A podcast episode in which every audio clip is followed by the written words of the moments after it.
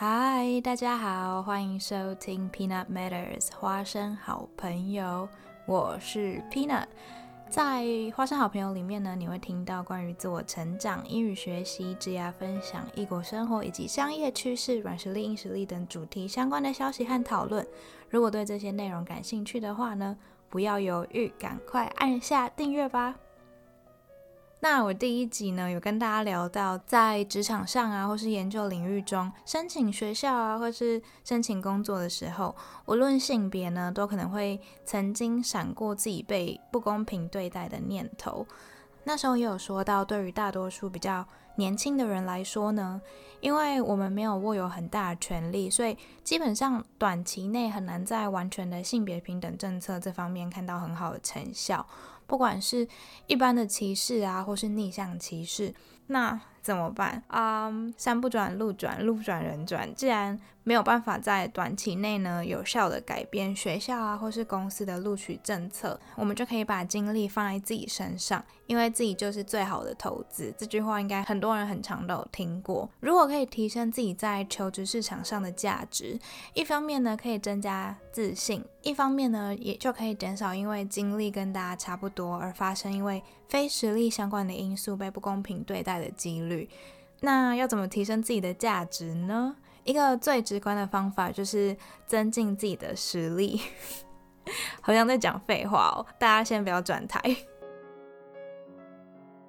所以今天呢，我就想要跟大家聊聊二零二零后疫情时期的软实力和硬实力的趋势。嗯，找工作这件事情呢，现在在欧美真的是非常的竞争。主要因为疫情的关系，听到很多人都花了很多时间在找工作。那我有听说台湾这方面受到的影响好像比较轻微一点点。但是今天的内容呢，不只是要给求职的人听，目前有工作的人也很适合收听。呃，相信很多人都有听过软实力和硬实力这两个名词。我们先来简短做个名词解释，区别一下什么是软实力，什么是硬实力。硬实力呢，主要是代表工作上所需要的能力，通常呢，透过学校教育啊、在职训练或是其他形式的教学和训练来获得。例如写程式的能力啊、做实验的能力啊、财务分析啊、数据库管理啊、统计啊、语言能力等等的。那软实力呢，通常是一些可以决定你工作表现的个人特质和习惯。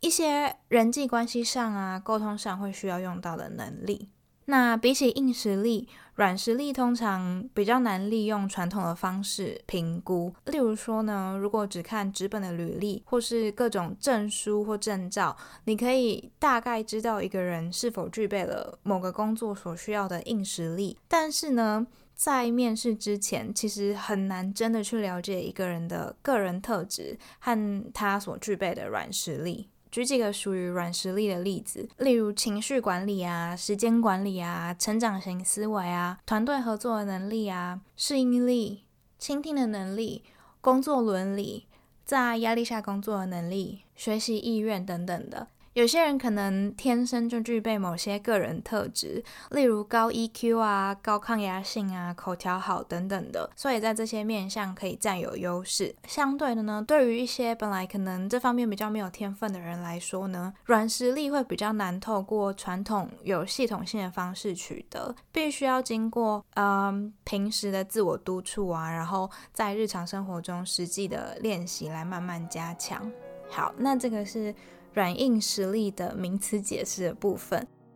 那大家听到这边可能会问说，为什么现在要来审视自己的技能呢？因为科技快速的进步，自动化和数位化的过程也是不断的往前推进，人才和技能的需求呢也不停的在变化。麦肯锡在二零一七年就有一个报告，他们预测说，二零三零年之前呢，全球大约会有八亿人的工作被自动化机器取代。这个调查呢，遍及了全世界四十六个国家和八百种职业。那他们其实有针对不同的国家做了不同的 scenarios 情境分析。总结来看的话，平均来讲，全球大约会有五分之一的工作者受到影响。虽然在比较贫穷的国家，因为投入在科技发展的资金会比较少，所以影响会比较轻微。但是呢，在比较先进的国家，他们预估大概会有三分之一的人需要被重新训练，然后去找新的工作。所以呢，不只是求职者，对于已经有工作的人来说，随时精进自己的技能其实是很重要的。而且呢，还有一点要考虑的就是，这份报告它并没有加入今年新冠肺炎疫情对各产业造成的影响的相关考虑啊，或是调整。所以呢，二零二零之后实际的影响有可能会比他们报告预测的还要更深远。那我们就算不看因为疫情而造成的产业萧条而被砍掉的工作，因为新冠肺炎疫情的影响，为了要降低员工之间不必要的接触啊等等的，很多产业和公司都被迫转型，或是提前采用自动化和数位化的工作方式和技术。加速了自动化和数位化工作的进程和使用率，那求职和用人市场的样貌呢，也会因此而被改变。总而言之呢，其中一个全球疫情的副作用就是这些科技的发展对人力市场带来的冲击被加速化，所以呢，我们也要提早为自己的未来做准备。今天呢，就要来跟大家分享几个二零二零年之后后疫情时代值得收集的软硬实力。如果担心自己的工作未来会被取代的话，首先可以思考的方向是哪些技能比较不容易被自动化，然后在哪些方面呢？AI 也就是人工智慧的发展的进程是比较缓慢的，或是比较具有挑战性的。那我们先来聊聊软实力的部分，到底有哪些软实力是目前业界普遍认为很重要，而且比较不容易被机器取代的能力呢？第一个呢，就是情商，也就是我们很常听到的 EQ（Emotional Quotient），嗯，或者是情绪智慧。很多心理学家认为，在一个人人生或是职涯的成功或失败上，EQ 其实是比 IQ 还要重要的一个因素。情绪智慧呢，是一个可以感知自己和他人情绪的能力，然后它也可以帮助我们了解说，这些情绪呢是如何影响到我们自己和周遭的人的。可以准确感知他人情绪的这个技能呢，在人际关系上其实是非常重要的。对于做需要很常面对客户啊，或是跟人沟通的工作，或是对于做有领导功能职位的人呢，都非常的重要。那现实生活中呢，我自己觉得 EQ 什么时候最重要呢？就是在工作压力很大的时候。其实呢，嗯，在一般压力不大的状况下，基本上大部分能在职场打滚的人都能正常发挥他们的 EQ。但是呢，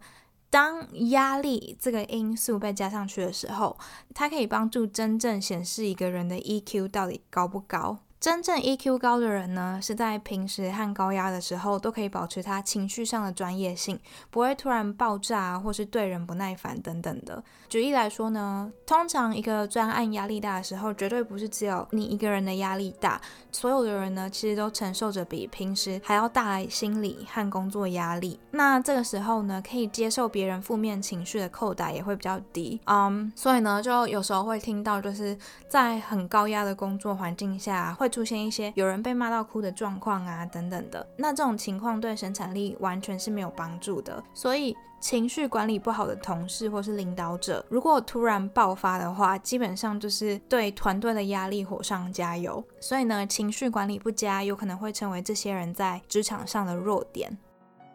那这个东西，上司到底会不会注意到呢？答案是会的。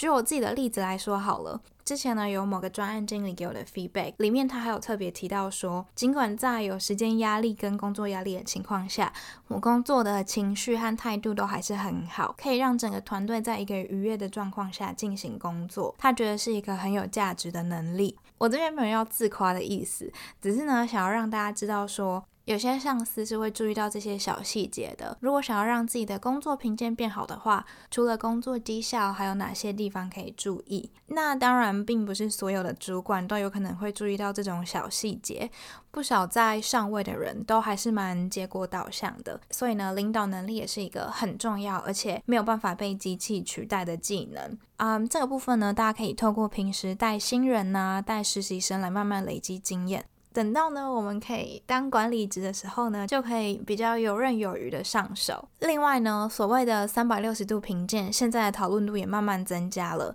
三百六十度评鉴在讲的就是说，不止上司会给下属建议，下属也有机会可以给上司建议，或者是平辈给平辈建议等等的。虽然呢，目前这个东西还没有到非常流行。但是我觉得，如果嗯，作为有领导功能职位的人想要进步的话，这点可能会很有帮助。因为呃，如果他们愿意倾听下属给他的建议的话，其实是对于加强领导能力可以有很大的帮助的。毕竟再强的人都可能还是会有一些盲点。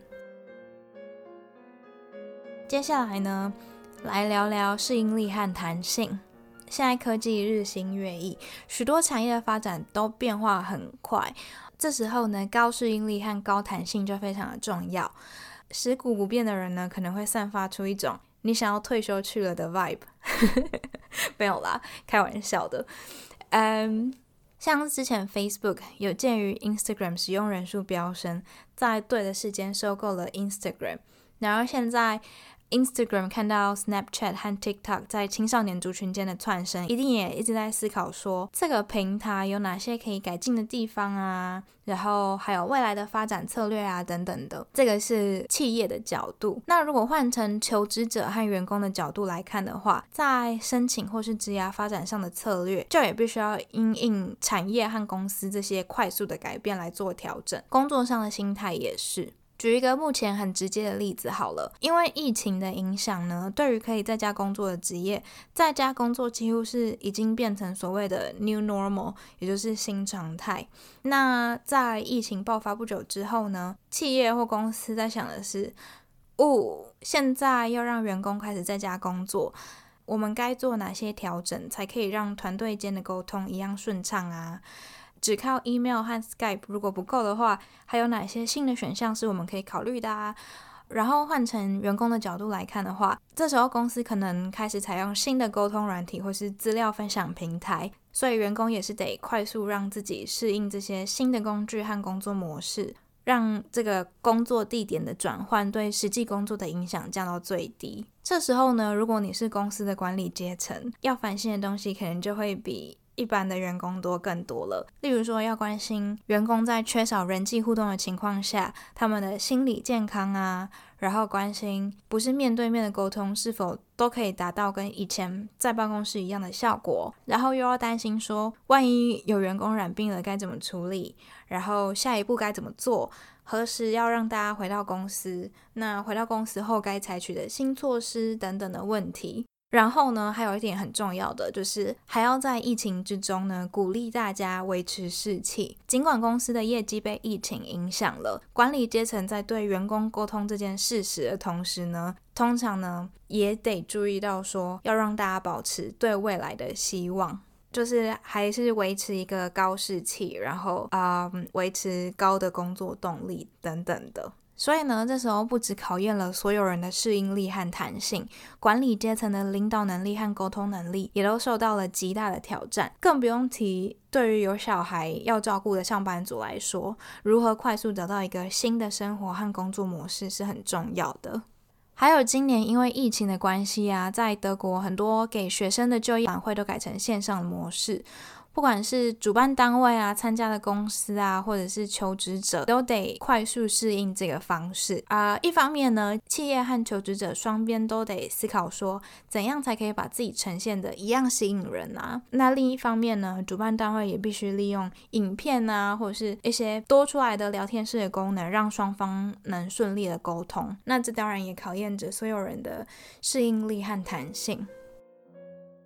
现在在资讯爆炸，还有面临各种新科技的冲击之下呢，还有一个特质是可以跟适应力相辅相成的，那就是成长型思维和持续学习的心态。什么叫做成长型思维呢？它是一种相对于固定型思维的心智模式。通常呢，具有成长型思维的人会愿意持续学习，然后去适应环境的变化。他们也比较相信努力是会有报酬的。相较来说呢，固定型思维的人会倾向认为说，一个人的成功主要是因为他的天分而造就的。他们不会认为努力可以带来很巨大的效果。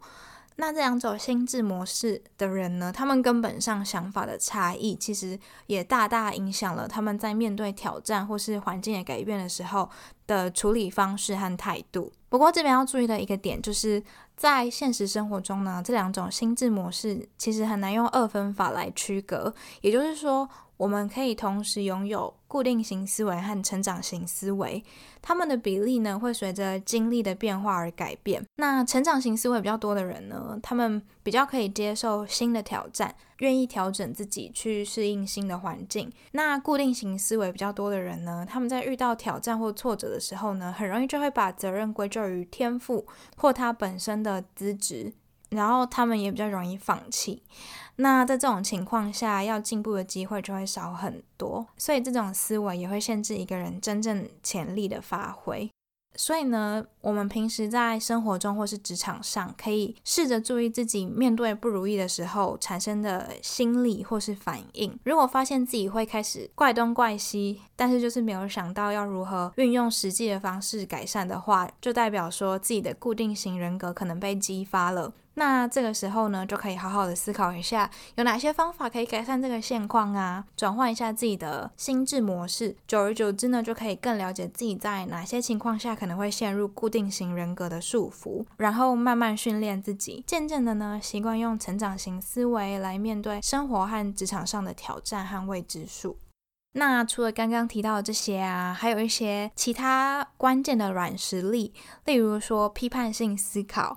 批判性思考呢，在很多职业都还蛮重要的，不管是在学术界啊，或者在业界研发部门啊。顾问业啊，商业分析啊，数据分析啊，市场分析等等的工作都非常需要这个技能。也就是当你得到各种资讯或是资料的时候，可以透过客观的分析、思考和评估来得到一个有用而且有效的结论。然后自发性啊、创造力啊、解决问题的能力啊，也都算是千古不变、一直都会被需要的软实力。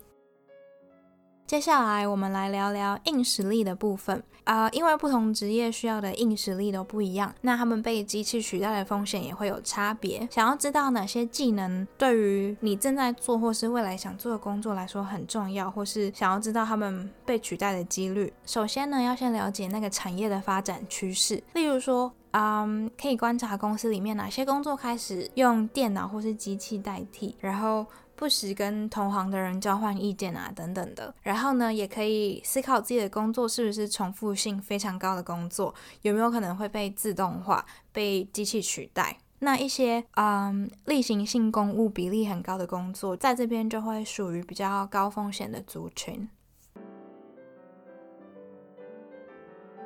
如果要聊说哪些知识或是技能是未来有保障的，我们可以把它们粗分为两大类。第一类就是目前呢广泛认为不容易被机器或电脑取代的主题。大方向的话，有包含所谓的 STEM（S T E M） 学科，它们是四个学科类别的缩写，也就是 Science, Technology, Engineering and Mathematics，也就是自然科学、科技、工程和数学。另外呢，像是 Sales 或是律师这种，嗯，需要用到很多高深的人际沟通或是协商技巧的工作。也通常都被认为是比较安全的。虽然说人工智慧和机器学习进步的速度很快，语言能力也越来越好，但目前呢，它还是没有办法在短期取代需要用到反应力和进阶沟通的角色。例如说，很多职业都必须透过了解对方啊，然后。建立人际关系和互信，然后用不同方式说服人，或是协商等等的，这些都是比较难用模板复制解法的工作，所以也比较不容易被取代。